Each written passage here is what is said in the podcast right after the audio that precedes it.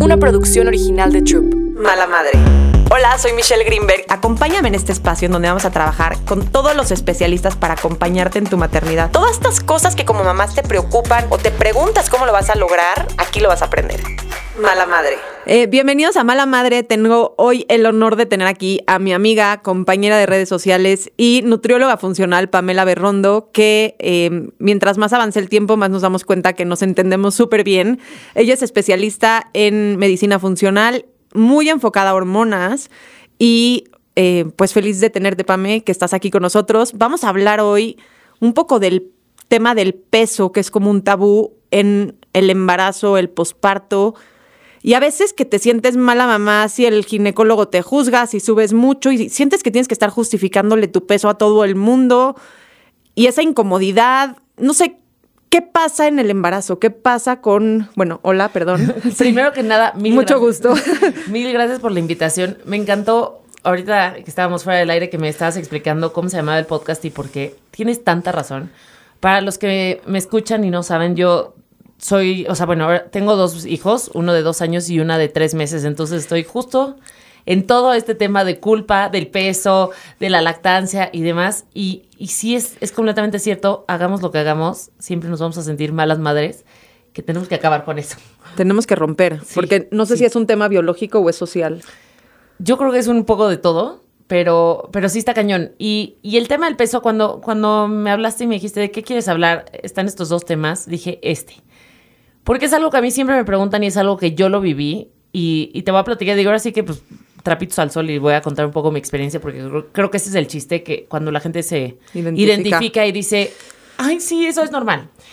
Creo que el tema del peso, en general, todo lo que es bajar de peso, subir de peso, no, sin hablar del embarazo, siempre es un tema controversial y es un tema, híjole, bien difícil, bien interesante, pero cuando llega el punto del embarazo todavía se vuelve peor, porque entonces hay gente que lo toma como de dos caminos. Uno es bueno, pero te vas a embarazar, entonces es el permiso para engordar todo lo que quieras. Pero por otro lado, también está esa parte de, ¿y cuánto subiste de peso? O sea, que luego te pones a pensar, ¿por qué me están O sea, ¿qué más te da cuántos kilos subí de peso en el embarazo? O sea, porque muchas veces te preguntan eso antes de preguntarte cómo, está tu bebé. ¿Y cuánto te tardaste en recuperarlo? Si es que ya pasó un ratito de que lo tuviste. A mí siempre me preguntan. La verdad es que, fíjate que en este posparto no me han preguntado tanto, pero en el pasado diario había alguien en redes sociales que me escribía, ¿cuántos kilos subiste en el embarazo? Y como que yo trataba de entender de dónde venía esta pregunta. Y muchas veces, tristemente, esta pregunta viene porque, porque me decían, es que a mí mi doctor ya me regañó que llevo más de un kilo por mes. Y desde ahí yo decía, es que todo esto está tan mal, o sea, está tan mal el enfoque porque vámonos un poquito atrás. Te voy a explicar un poquito la ciencia que hay detrás del peso en el embarazo. Y esto hablo de tanto de mi experiencia como de estudiarle, porque dije, a ver, quiero entender por qué, qué pasa, por qué cada persona sube y baja diferente. O sea, yo veo embarazadas todo el tiempo y, y, no es un patrón, un patrón lineal. O sea, esa regla de que tienes que subir 9 kilos por, por, eh, en el embarazo es completamente falso. No hay ni una sola, no hay evidencia científica de dónde salga esa medida. Es una estadística completamente absurda. ¿Por qué? Porque somos personas, somos humanos y además hay que entender, es muy diferente, y esto escuchan, es muy diferente el peso que subes en el embarazo y la grasa que subes en el embarazo. Ok. Porque el peso es una medida y el peso se compone, eh, sobre todo en el embarazo, de muchísima agua, muchos líquidos, fluidos, líquido amniótico, sangre. Y ahí es donde más variación va a haber. Entonces, una mujer en el último trimestre puede cambiar, o sea, imagínate que tú y yo estamos embarazadas igual, llevamos las mismas semanas y solamente el último trimestre yo puedo subir 5 kilos más de pura agua que tú no. Y entonces en el momento que es el posparto, igual yo voy a bajarlos mucho más rápido porque era agua que tú. Y no es como que, ¿qué estás haciendo tú que yo? Entonces, el primer punto es, cada quien va a subir completamente diferente de peso y está bien y es normal. Y les voy a decir algo, el promedio de kilos que se suben en el embarazo en promedio son unos 16 kilos, no son 9. Para la gente ¿De dónde salió este mito de un kilo al mes? No sé, te lo juro, no sé. Porque hay un mes como en el cuarto mes, no sé, que se te duplica la sangre o no sé bien exactamente qué pasa, que ahí hay un mes que de repente de estar subiendo uno, uno, uno, la náusea, no sé qué, te subes cuatro. Sí, a ver, y te voy a decir, cada quien es diferente. Por ejemplo, yo yo subo muchísimo en el primer trimestre, cuando muchas personas hasta bajan en el primer trimestre, porque ¿de qué va a depender? ¿Te dieron náuseas? ¿No te dieron náuseas? ¿Vomitaste? ¿No entraba nada de comida? Y a mí al contrario, me da un hambre. O sea, yo me acuerdo que decía, ¿qué es esto? O sea, ni en la lactancia, en ningún momento me ha dado más hambre que en el primer trimestre. Nunca, yo no sufrí ni un solo ¿En día los dos embarazos? En los dos embarazos. Y entonces a mí, yo el primer trimestre subía mucho de peso. Y eso que, digo, soy nutróloga y, y no, no les voy a decir que como perfecto, pero como mucho mejor que el promedio de la población. Y yo subo mucho de peso en los embarazos. Entonces ahí dije, a ver, ¿qué está pasando? Entonces, primer trimestre, eh, ahí hay personas que van a bajar y otras que van a subir. Entonces, de entrada, pues ya no es lineal, ¿no? Ya alguien va a estar más arriba. Ahora, también va a depender mucho de cómo empezaste tu embarazo. Si empezaste con sobrepeso, o empezaste normal, o empezaste debajo de tu peso. Que ahí entra la siguiente culpa de, bueno, me voy a esperar a enflacar para poder embarazarme. Y les voy a decir, yo soy culpable. Claro que dije, no me voy a embarazar hasta recuperar, hasta llegar a mi peso, porque el tema del peso en el embarazo te da mucha culpa. O sea, te estresas Te estresas. te estresas, pero no. Es porque el enfoque que te dan es que te regañan. Es que ya subiste más de un kilo. No, híjole. Y en el primer embarazo también te da la duda de lo voy a poder recuperar. Voy a poder Ajá. regresar a mi cuerpo anterior, voy a poder regresar, que nunca regresa a tu cuerpo anterior, el cuerpo cambia, ¿no? El cuerpo cambia por completo. O sea, el- y por eso digo, puedes regresar al peso. El peso es súper relativo, el peso da igual, pero, o sea, puedes pesar lo mismo y tu cuerpo verse completamente diferente. Y eso pasa. Y pues, ¿cómo no? Digo, tienes un bebé, se te mueven todos los órganos, tienes un bebé, eh, que vas a crear tanto un bebé y un órgano nuevo que es la placenta. Y ahora esperas que todo regrese a 100% como era antes. Pues por supuesto que no.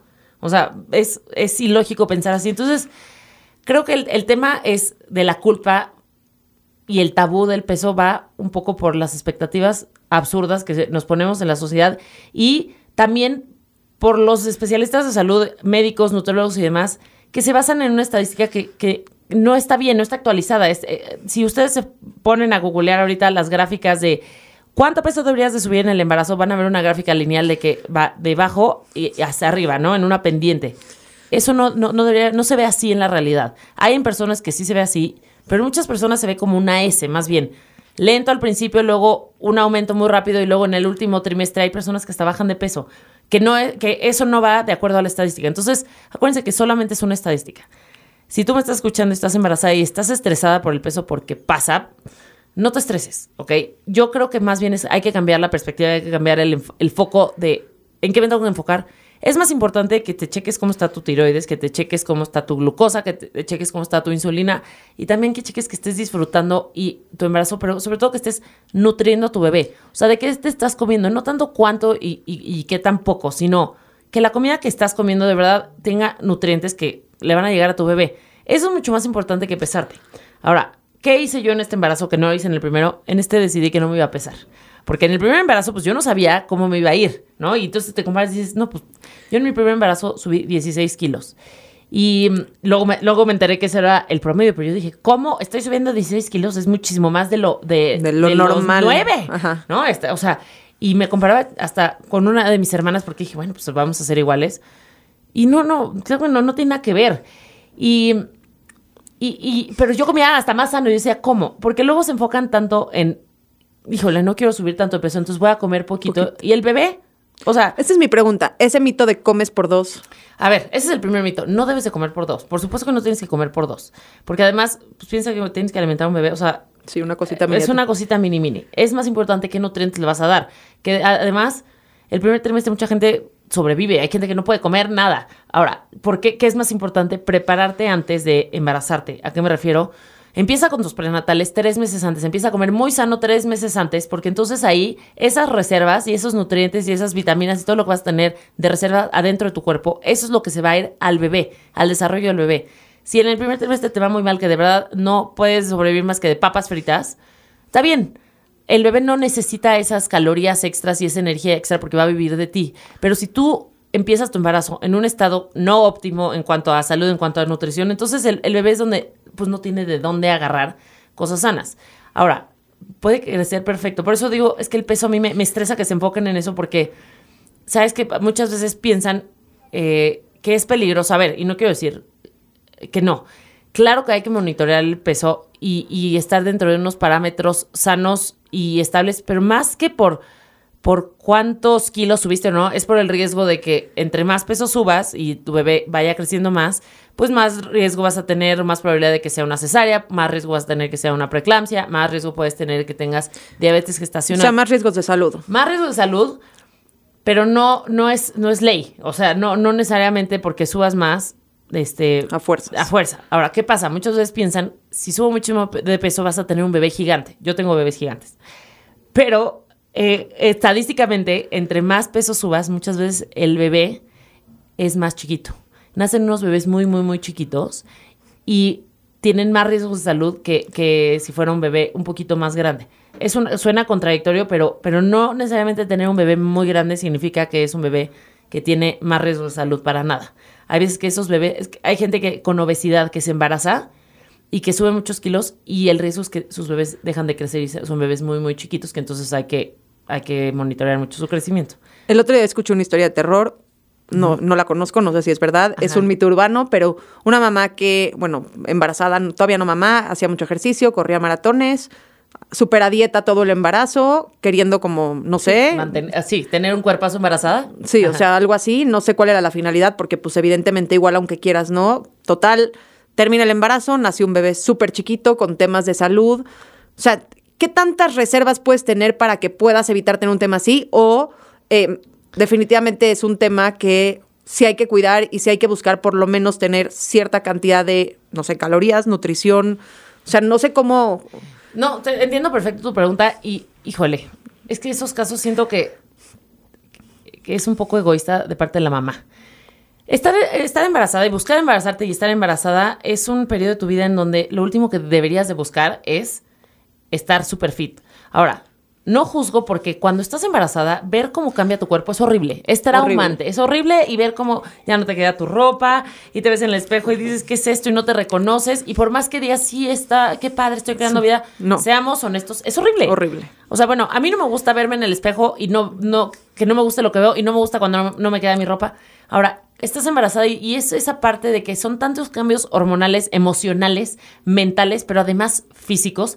Es mucho cambio para la mujer. Y, esta- y entonces entiendo de dónde viene esta presión que, aunque no sea la sociedad, también es autopresión tuya. Porque Y a tus amigas que ves a una que es un palito, que se le ve la pancita Es- preciosa, que sí, tú dices, divina. ay, yo quisiera ser ahí, y tú de repente te ves el piernón, la pompa, y dices, no, yo no, o sea, a mí no me gusta así, no, yo quisiera como ella. Sí, sí, yo quiero ser modelo de de- ropa de embarazo, lo cual también es un porcentaje muy bajo y eso sí es genética. O sea, las embarazadas así que dicen, ay, qué bonita, y nada más una pancita chiquitita es genética. O sea, No hay nada que hacer. no hay nada que hacer. ¿Por qué? Porque el cuerpo es tan perfecto y tan sabio que sabe perfectamente dónde acumular grasa, porque además la grasa que se acumula en el embarazo es diferente a si tú subieras de peso normal, de que engordaste porque, no sé, te fuiste de vacaciones o lo que sea. Es diferente en dónde se acumula y es diferente como la forma que agarra, porque tiene un propósito. Casi siempre se va a acumular en, en, en cadera, pierna, la parte de- como arriba de la pierna, en la pompa, porque eso es- eh, tiene una función femenina que de ahí también se toman esas reservas para producir eh, leche materna. Ese cuerpo femenino que es como más... eh, Sí, de las pinturas antiguas. Exacto. ¿Y, y por qué también te llenas de celulitis? También entra el, el jue- el papel de las hormonas. O sea, primero eh, la progesterona sube, el estrógeno sube a 40 veces lo que normalmente tienes. El estrógeno es el encargado también de que tengas, que acumules grasa, que tengas celulitis. Y por lo tanto, pues vas a- tu cuerpo va a cambiar. Y, y luego en- entra la lactancia y ahí entra el mito de que, bueno, lo vas a bajar con la lactancia. Pues, ¿qué crees? Yo ni un gramo. Es que yo tampoco. Yo subo con la lactancia o me estanco. Y, y tenía tanta curiosidad que dije, bueno, voy a hacer una encuesta. ¿Ok? Y hice una encuesta en, en redes sociales y dije, ¿quiénes de ustedes sí con la lactancia bajaron de peso? Porque hay gente que me escribe, es que estoy en los huesos, me estoy chupando. Sí pasa. Pero otras personas me decían, es que de verdad, haga lo que haga, No hay subí manera. más de peso embarazada, eh, en la- lactando que embarazada, ¿no? Y entonces, en este, los resultados de la encuesta era literal 50% y 50%. A 50% de las mujeres la lactancia les ayuda muchísimo a bajar de peso y a otras personas les, les, les perjudica y hace que no bajen de peso. ¿Por qué? Porque tenemos la prolactina, que es la hormona que va a ayudar a producir leche, pero esa hormona también inhibe la quema de grasa. Entonces, traes un cambio hormonal enorme, más estas, las desveladas, eh, el estrés de mamá, de, de mamá reciente, y obviamente eso va a subir cortisol, tu tiroides probablemente también está baja, que no hemos hablado de la tiroides en el embarazo, que es importantísima, no te la has checado, igual y tienes un poco de baby blues, depresión postparto, estás empezando a entender todo, no tienes rutina, no has igual le agarrado otra vez el ejercicio, pues claro que también cuesta y es normal y también es- donde entra esa presión de ya me quiero ver como como No, y te si ves el cuerpo, y te ves el cuerpo tú en el espejo. Y quieres llorar. Y quieres llorar porque aparte tienes una panza, pero vacía. las No, costillas abiertas. La chichi hasta acá. O sea que leche. necesitas un, un paracaídas de brasier para que te quepan adentro, la pierna. Y antes como que justificabas porque la panza como que ahí estaba, pero ahorita tienes una panza pues no tan grandota, pero semigrandota. Parece que estás embarazada, pero ya no estás embarazada. Tu ropa no te queda más que la ropa de embarazo. sí. Y la red social te muestra a la modelo Sí, de traje sí. de baño que en el mes ya está usando sus pantalones y se ve perfecta del abdomen. Y entonces dices So- que hice mal, que me tragué en estos nueve O- meses de embarazo. O dices entonces, sí, ¿qué me tragué? O ya no voy a tragar nada. Y entonces vuelves a. A, a ver, digo, ya sé que estamos divagando mucho, pero es que se me. No, no, pero es parte de- la cabeza. El posparto, ¿sabes? cu- ¿Cuánto crees que dura el posparto? O sea, oficialmente, ¿cuánto dura el posparto? ¿Cuánto dirías que dura? Pues nueve meses, no sé. El posparto dura de 12 a 18 meses. Entonces, eso es lo que el cuerpo se tarda en regresar a, cerrar. Estoy hablando internamente a sanar todos los tejidos, a cerrar todo otra vez, acomodar todo el cuerpo. Entonces, ¿cómo esperamos que a los tres meses ya estemos como antes de tener un bebé que nos tardamos más de nueve meses en crear? Y, esos, y ese, ese posparto es donde también tenemos que nosotros eh, cuidarnos. Luego es más importante ese le llaman el cuarto trimestre, porque se nos olvida. ¿Qué pasa? Está en el embarazo y sí, bueno, ok, como y mis, mis prenatales y mis vitaminas y todo. Y nace el bebé y, y dieta mañana. Entonces, todo lo que el cuerpo necesita para repararse no se lo das. ¿Y qué pasa después de al año? Es que me acaban de diagnosticar con hipotiroidismo de Hashimoto, o es que se me está cayendo el pelo a borbotones, es que eh, Anemia, o ya, no sé. eh, tengo unas migrañas, tengo anemia, porque te dejaste y se te olvidó que eso, ese cuarto trimestre es igual de importante que, que el embarazo. Entonces, por eso no me gusta cuando la gente de repente dice, ah, bueno, ya nació mi bebé, ya me voy a poner las pilas. Y, se- hacen unas dietas extremas que lo último que les importa es el bebé. Y de, ok, todavía si ni siquiera están lactando, porque también hay gente que dice, bueno, ya no voy a lactar porque ya me la quiero quitar. eh, que cada quien, que cada quien, la lactancia es libre, cada quien puede hacer lo que quiera. Pero ni siquiera le dan la prioridad a sanar el cuerpo y, y el cuerpo se los cobra. Porque el primer bebé, todo regresa muy rápido, te sientes muy bien, tienes energía. Pero vas teniendo más bebés y más hijos y va pasando el tiempo y entonces es donde empiezan de verdad los problemas de, sa- de salud. No es un tema de peso, aquí es un tema de, enfocarte en qué voy a comer, cómo me voy a nutrir, cómo va a nutrir a mi bebé, para que entonces trates de quitar en tu cabeza un poco esa prioridad de ya querer regresar a que todo se vea como antes. Y, y- y les prometo que se los platico desde un punto de vista de decir, entiendo perfecto lo que se siente, porque yo tengo tres meses de posparto y digo, ya, ya quiero que me quede toda mi ropa, que claramente no me queda todavía. Y es donde te tienes que auto recordar y auto decir, a ver, ¿cuál es la prioridad? Mi prioridad es mi bebé, mi prioridad es, es mi salud, es sanarme, sentirme bien. Y ya solito, darle tiempo al tiempo, o sea, no, paciencia y, y dónde están de verdad el foco de las prioridades, porque esa historia que dice historia de terror y el pobre dices, de verdad valió la pena verme, este, decir, ay, nada más subí siete kilos en el embarazo y mi bebé, quién Mal. sabe, o sea, Problemas respiratorios, nació chiquito, bajó de ahora, peso. igual y no fue su culpa, ¿verdad? Porque también No, puede ser que sea un tema. eh, que, que algo venía mal. O sea, ¿qué tanto tienes que hacer para que puedas ocasionar un daño en el bebé? ¿Hay como una regla, un límite? ¿O es como tal vez no tenías reservas, entraste en un proceso? Es que esa, esa pregunta está bien difícil contestar porque no sab- hay tantos factores y hay tantas variables.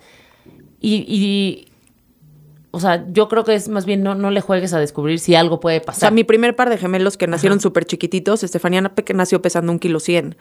Para mi siguiente embarazo gemelar, le dije al ginecólogo, le dije, ¿qué puedo hacer para que estos sí crezcan? O sea, yo no quiero repetir esa historia que se quedaron un mes en el hospital, que nacieron Sí. chiquitos. Me dijo, nada, depende de cómo se acomode la placenta y cómo les llegue el flujo sanguíneo al... Totalmente. Y, o sea, yo te diría más que enfocarse en el embarazo, porque por, ahorita te voy a decir algo que eh, pasa típico con los doctores. Es ¿Cómo llevas todo tu estilo de vida? Les pregunto que si ustedes embarazan, se llevan un estilo de vida sano, porque luego es, ya me voy a embarazar, entonces dime qué tengo que hacer para, para estar más sana. No, no, no es que tienes que ser ahorita, o sea, es ¿Qué llevas haces haciendo? toda tu vida, ¿Qué haces? cómo comes, cómo te alimentas, cómo...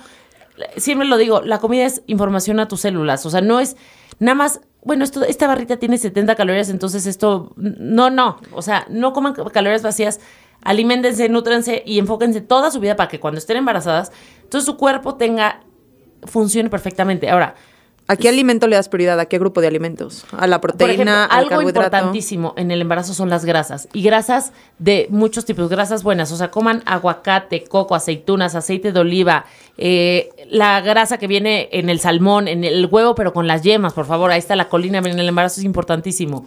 Eh, las grasas que están también en la carne roja necesitamos en el embarazo. Las grasas en el embarazo es demasiado importante para el desarrollo tanto de la mamá, eh, neurológicamente, como del cerebro del bebé. Entonces, yo me acuerdo que algo que me decía mi, mi doctor de medicina funcional cuando estaba embarazada era, come mucha grasa y de todo tipo. Y ahí es donde la primera, o sea, las personas donde cuando quieren bajar de calorías, calorías, en Va- cortan la grasa. cortan la grasa. Y entonces estás comiendo pura eh, alimento pues vacío. O sea, prioridad, grasas y proteína y verduras. Mejor comida que tomada.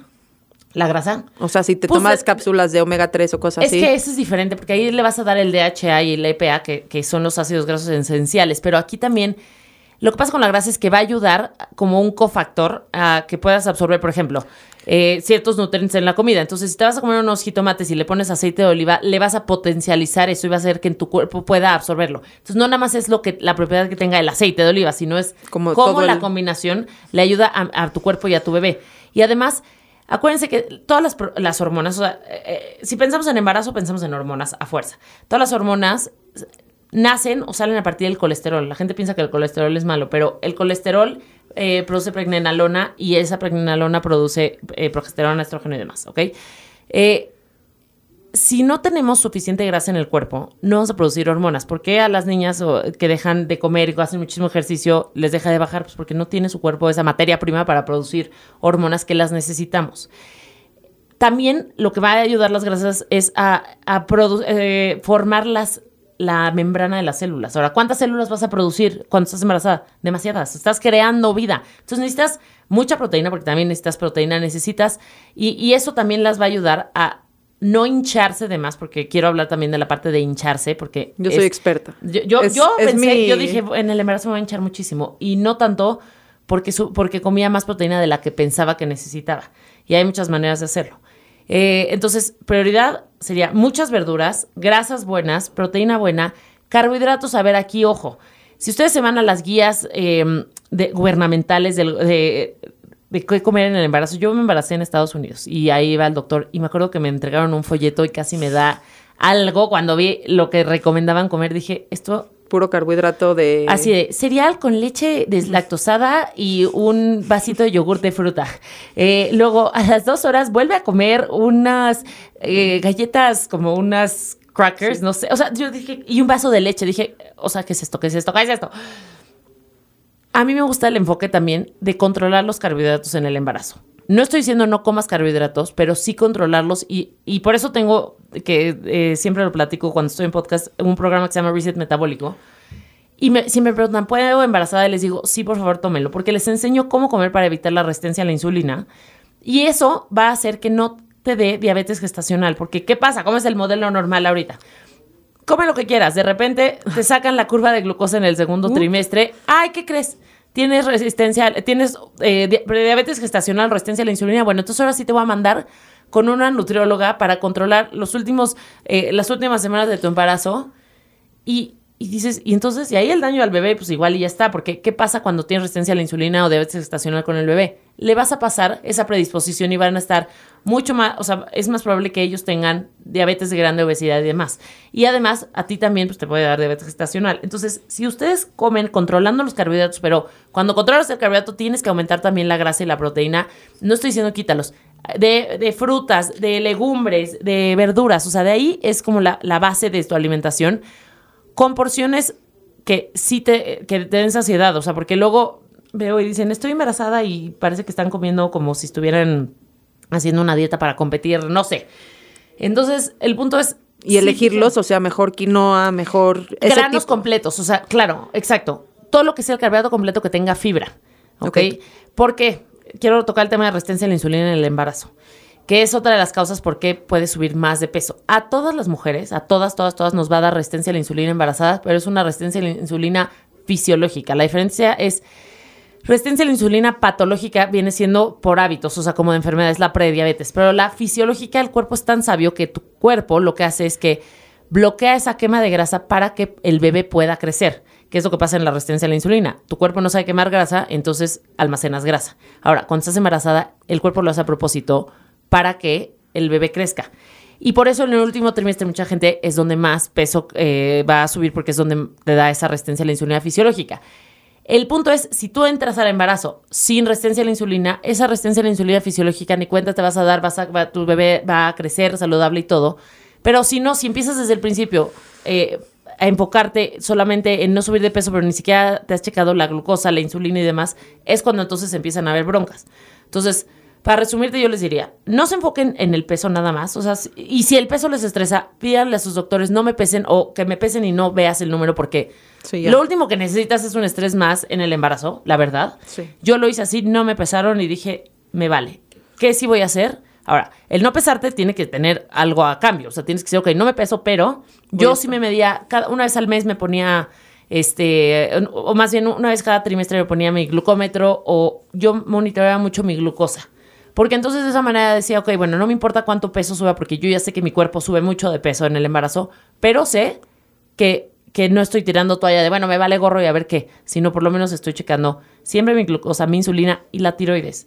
Aguas con la tiroides, porque no, no es del peso como sí, pero como tal, pero en el embarazo sé que me escuchan muchas mamás. Siempre tienen que checar su tiroides antes de embarazarse y embarazadas sobre todo en el primer trimestre. No saben cuántas pérdidas de bebés que les dicen, ay, tuve una pérdida y no, no les, No les tienen una causa de por qué, por la tiroides. El bebé, tu bebé va a crecer dependiendo de tu tiroides. Entonces igual y tú no sabías que chance no tenías niveles óptimos de tiroides y te chupa todo. Y entonces, si no tienes suficiente o tienes un Hashimoto o tienes algún tema de tiroides, es probable que por eso puedas perder a un bebé o no te puedas embarazar. Entonces, eso es algo importante y también eso va a hacer que igual y si la tienes muy baja, el bebé te está chupando todo, subes mucho de peso. Eso me pasa a mí en los embarazos. A mí la tiroides se me baja muchísimo en el primer trimestre. Yo tengo hipotiroidismo, entonces yo ya sé que de todas maneras me la tengo que checar. El bebé me chupa tanta tiroides que siempre sube de peso en el primer embarazo entre que la estoy ajustando. Pero yo, ya, yo porque ya sé y la checo. Pero es sorprendente cómo no les revisan la tiroides hasta igual y después del primer trimestre y es donde más riesgo hay. Entonces, si son mamás, están embarazadas o se van a embarazar, chequen su tiroides completa. Les prometo que les va a hacer la diferencia en el embarazo. Si eres vegano, que está difícil. Mira, yo la verdad nunca tuve pacientes veganos porque no es un estilo de vida que yo recomiende en cuestiones de salud. Ahora, por supuesto que se puede llevar un estilo de vida vegano saludable, sí. Necesitas mucho más suplementos, sí. ¿Por qué? Porque no estás obteniendo esos aminoácidos tan biodisponibles, o sea, esa proteína que es lo que más necesita el cuerpo y sobre todo en el embarazo y antes de embarazarse. Muchas veces hay muchas personas que no se pueden embarazar y muchos eran porque llevan un estilo de vida sin proteína animal, pero no hay alimento que tenga la misma cantidad de nutrientes por onza, o sea, por que una proteína animal. Una carne no va a tener, no, no va a tener lo mismo. Ahora, puedes llevarlo, les digo, hay gente que es vegana que lleva un estilo de vida mucho más saludable que otras que no. no esto no es de quién sí, que no.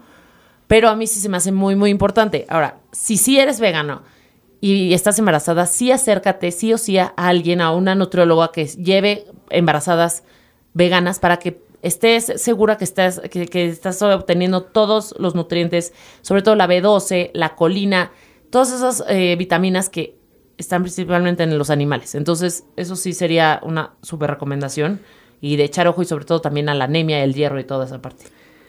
¿Crees que el tema, o sea, si traes una conducta, un trastorno de la conducta alimentaria, se tiene que trabajar antes de embarazarte? O sea, ¿crees que se dispara peor en el embarazo y en el posparto? ¿O como que haces un poco de paz durante este periodo que pues no hay de otra?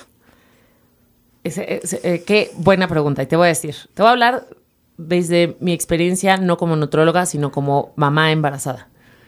Yo creo, bueno, te voy a juntar las dos. Viendo pacientes y de mi experiencia, yo creo que el 5% o más de las mujeres tenemos un tipo de trastorno. No estoy diciendo diagnosticado, pero un trauma con la imagen corporal, con la comida y demás. El miedo a engordar está cañón. Y eso es lo que platicamos. Te ves en el espejo y dices, y ya no me queda nada, y además por segundos. O sea, porque además, y vas al doctor y entonces ahora te pesan y dices, ¿cómo? Y sigo subiendo, y sigo subiendo.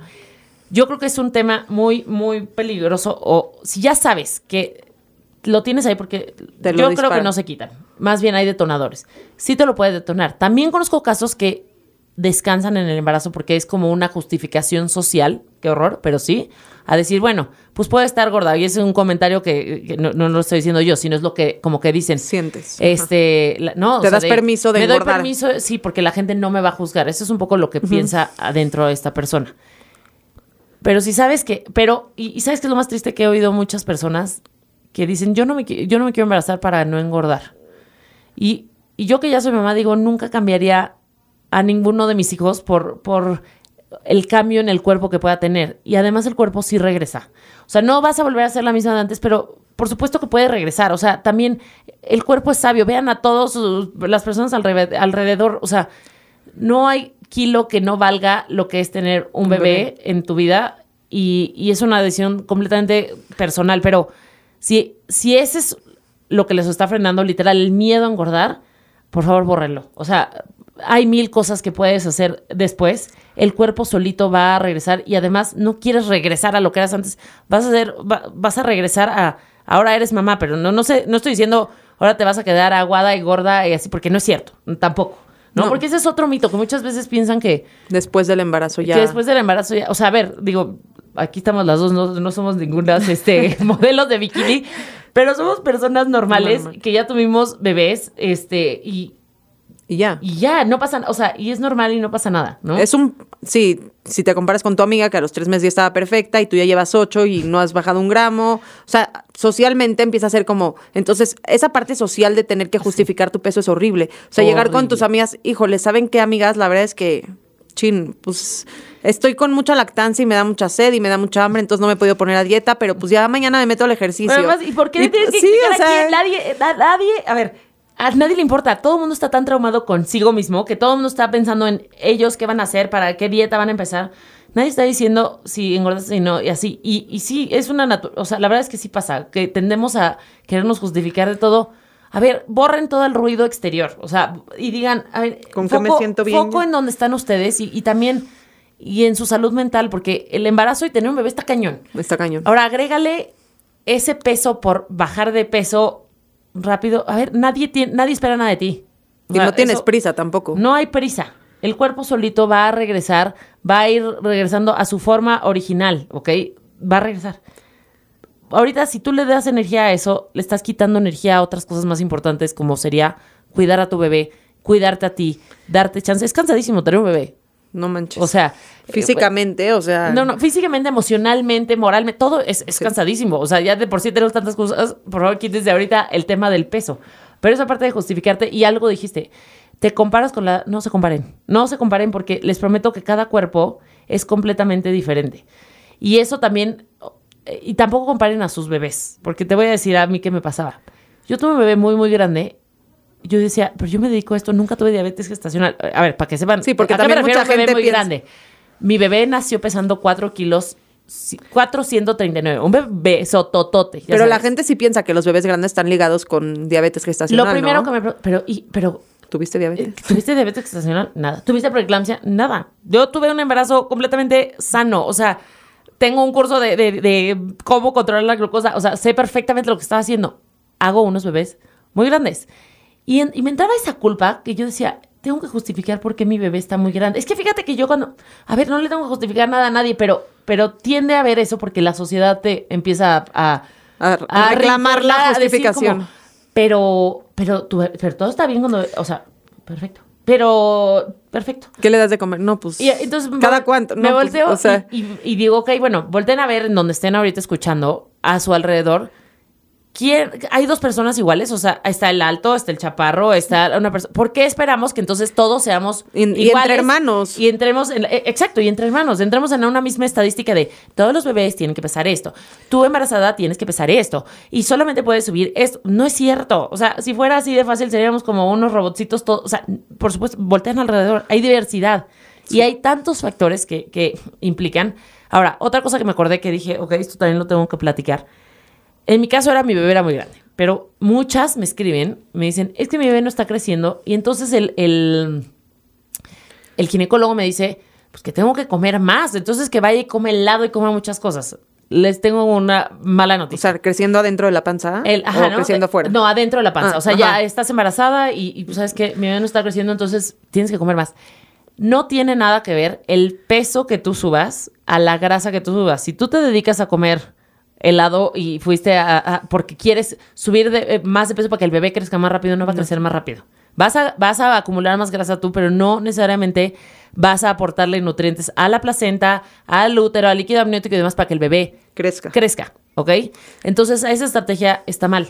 O sea, ahí más bien hay que entonces ir con alguien que sí se ve, no se trata de nada más comer y subir. O sea, a lo que voy es, el peso que subas tú en el embarazo no necesariamente está relacionado a la salud de tu bebé.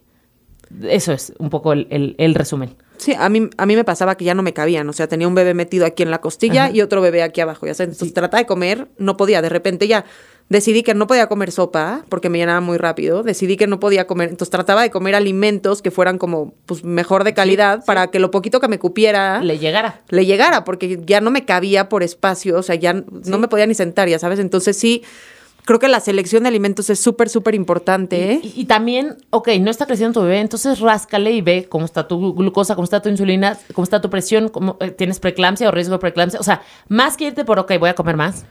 ¿Qué está pasando? ¿Por qué no? O sea, pero, pero, o sea, adentro, ¿qué, qué está pasando? No, Pero ¿cuántos doctores realmente buscan la causa? Pues es que eso ya... no- Es muy difícil. Pero, pero el propósito de estos podcasts siento que es empoderar a, la- a ustedes, que son las mamás, a hacer las preguntas correctas. ¿Cuándo después de dar a luz te puedes poner a dieta, entre comillas, que ya hoy en día esto de la dieta está Ajá, como que sí. sí. que la dieta sí, que la no, que el- lo que tú quieras? ¿Cuándo puedes empezar a decir, ok, ya pasé por mi proceso de sanación, estoy bien, estoy a gusto, ya es mi momento de recuperar mi... mi cuerpo, Whatever. sí, ya quiero regresar Ajá. a mi rutina, que se vale, se vale quererlo también, Sí. o sea, ¿no?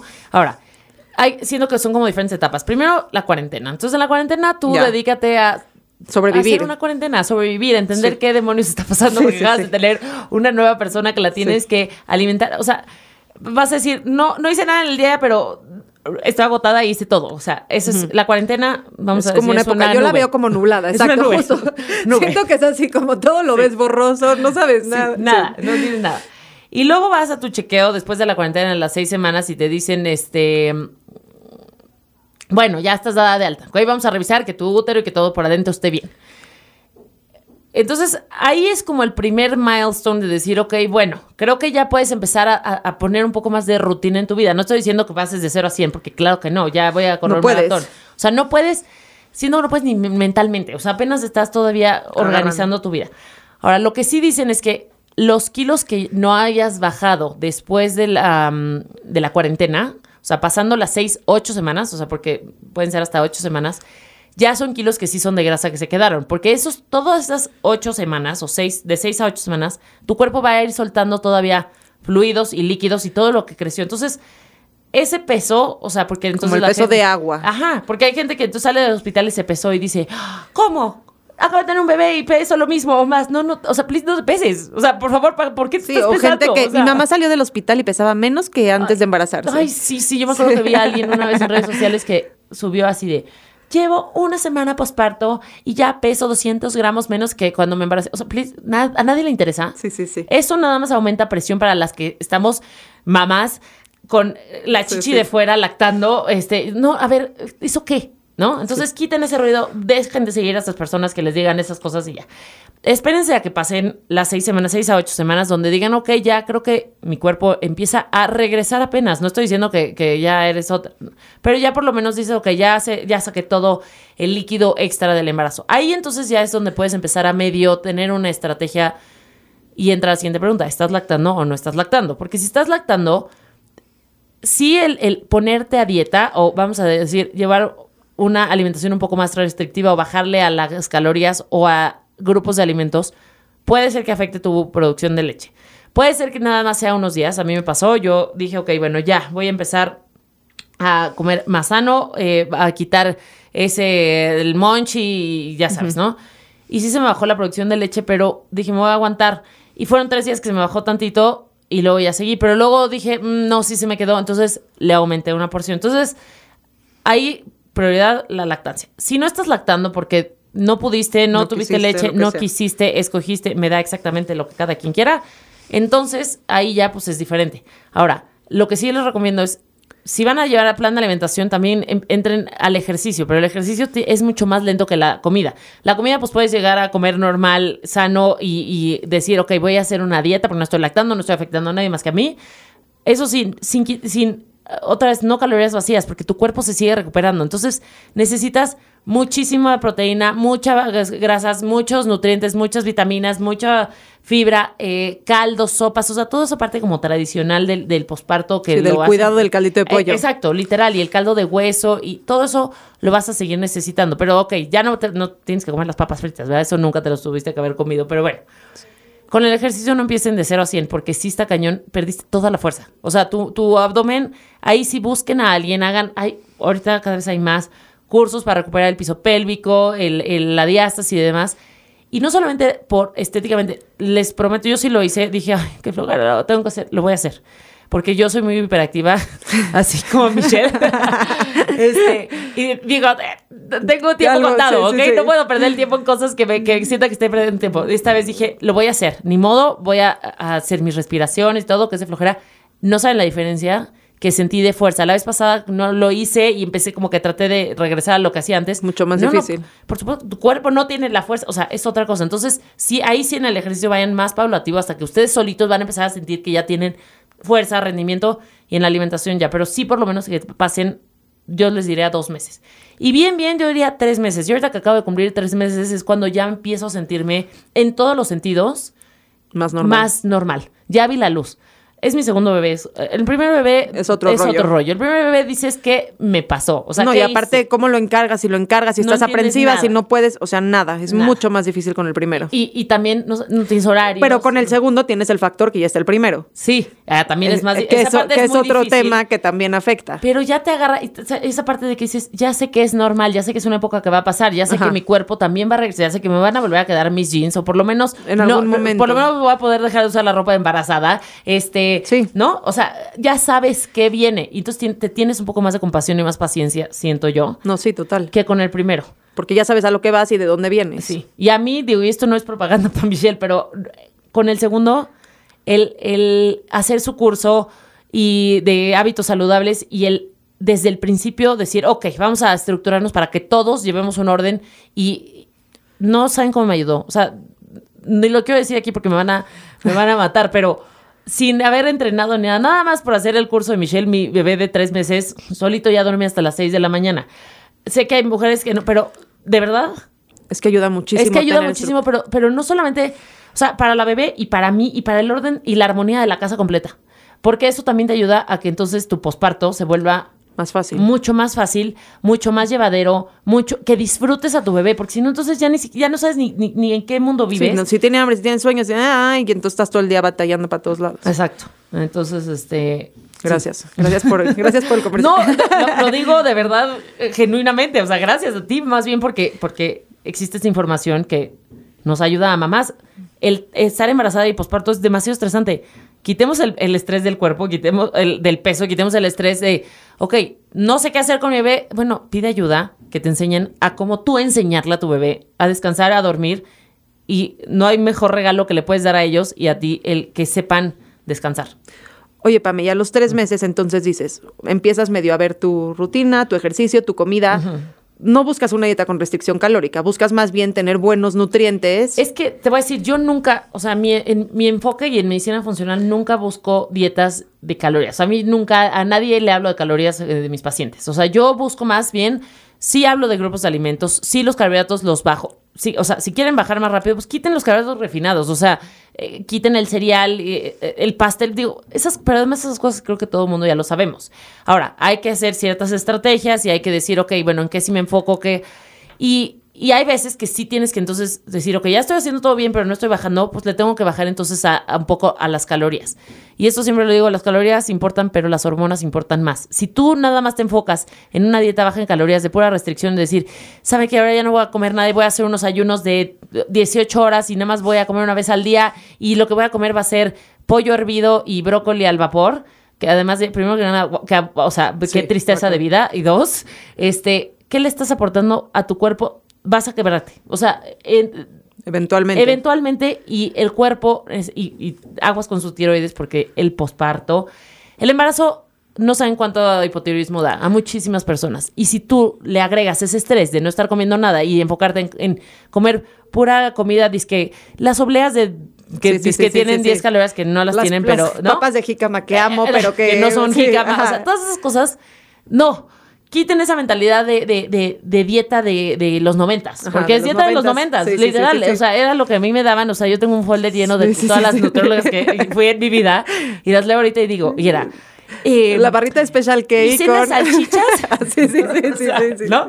Barrita, este, salchichas, un yogurt lic- este, Light. eh, bebida Sí, light, así, o sea, Es- eso, eso, eso ya sabemos que eso, eh, a ver, te puede funcionar para bajar de peso, sí, pero ¿qué crees? Lo vas a volver a subir, por eso, por eso siguen existiendo y te vas a desnutrir. Y ahí es donde empezás a empezar con el, la migraña, ahora tengo reflujo, ahora no me baja bien, ahora no tengo líbido, ahora los bochornos. A ver, pues eso, o sea, la, comida es mucho más que eso. Y por eso, y en el embarazo, el embarazo es, y el posparto es de los cambios más fuertes del cuerpo humano. Entonces, dale lo que, o sea, Sí, es como que te atropella un camión. te- o peor, o peor, literal. O sea, piensen todo lo que cambia, cambia mentalmente, cambia físicamente, toda la cantidad de, de sangre que pierdes, la cantidad de tejidos que se rompen y que se vuelven a formar.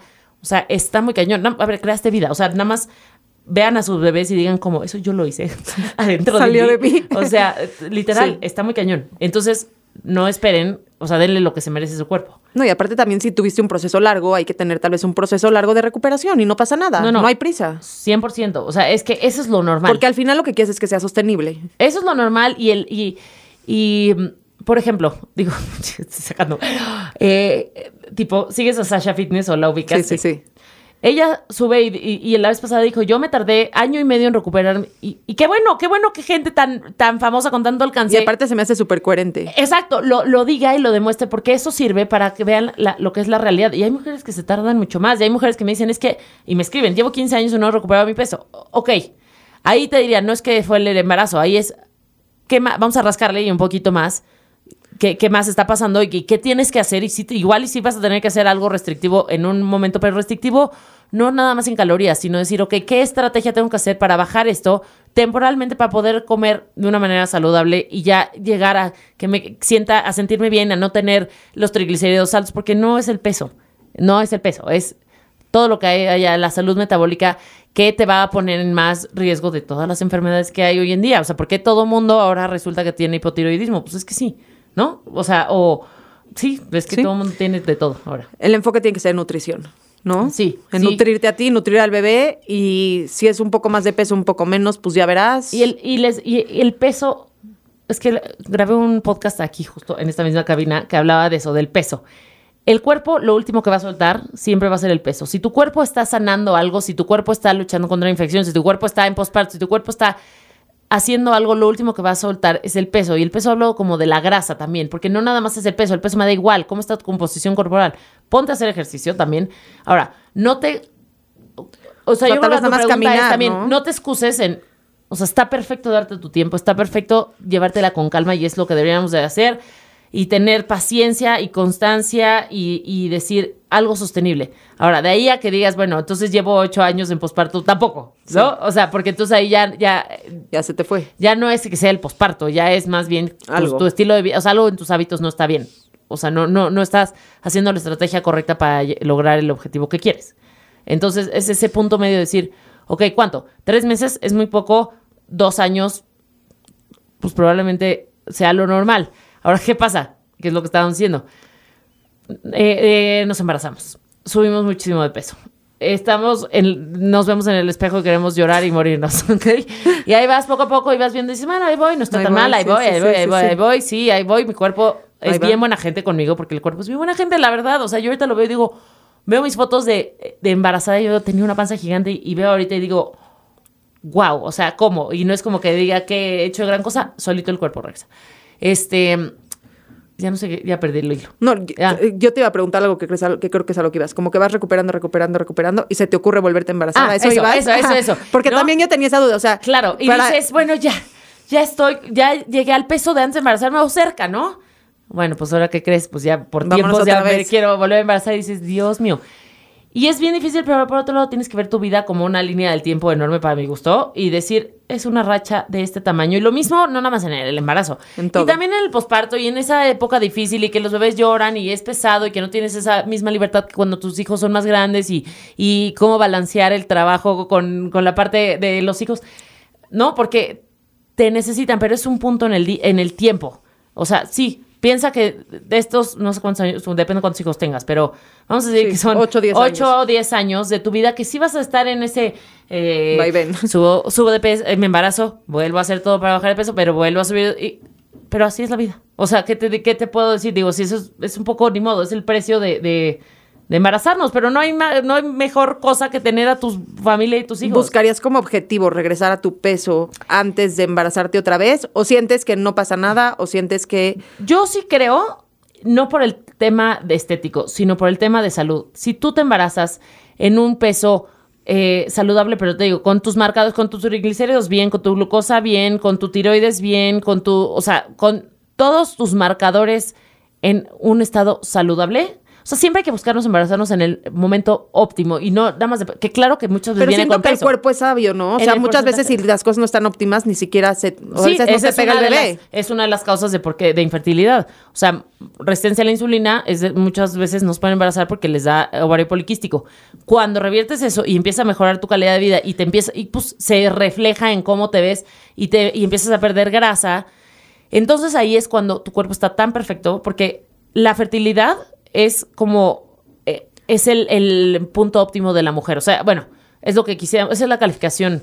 Todas las mujeres deberíamos de ser, fértiles, o sea, todas las mujeres, pero más que fértiles, todas las mujeres deberíamos de ovular. Todos eh, eh, resumen la ovulación. Si tú no ovulas es porque entonces tu estilo de vida igual y no está tan, algo no está tan bien, puede ser el estrés, puede ser lo que estás comiendo y demás. Entonces, cuando tú mejoras todo eso, es cuando más te puedes embarazar. Entonces, yo sí les diría, bueno, sí, claro que es mejor, y eso sí, si te embarazas en un peso más bajo a uno más alto, muy probablemente te va a ir mejor en cuestiones de, o sea, si tú te embarazas con sobrepeso, sobrepeso no, no que digas ahí estoy dos kilos arriba del- de los kilos que me encanta estar, sino, o sea, sí, Sí. que, que se considere más sobrepeso o así, sí va a ser un embarazo más riesgoso, un embarazo más achacoso, un embarazo, o sea, porque también las, ya ni quiero tocar este tema, pero las náuseas también muchas veces es por el control del azúcar en la sangre, o sea, Ups. ajá, no siempre, pero sí, ¿ok? Sí hay un juego, un factor ahí, entonces, si tú trabajas en tu, en estar en el mejor punto de tu vida para poderte embarazar, todo va a fluir muchísimo mejor y también te va a costar mucho menos regresar a tu cuerpo este, de antes.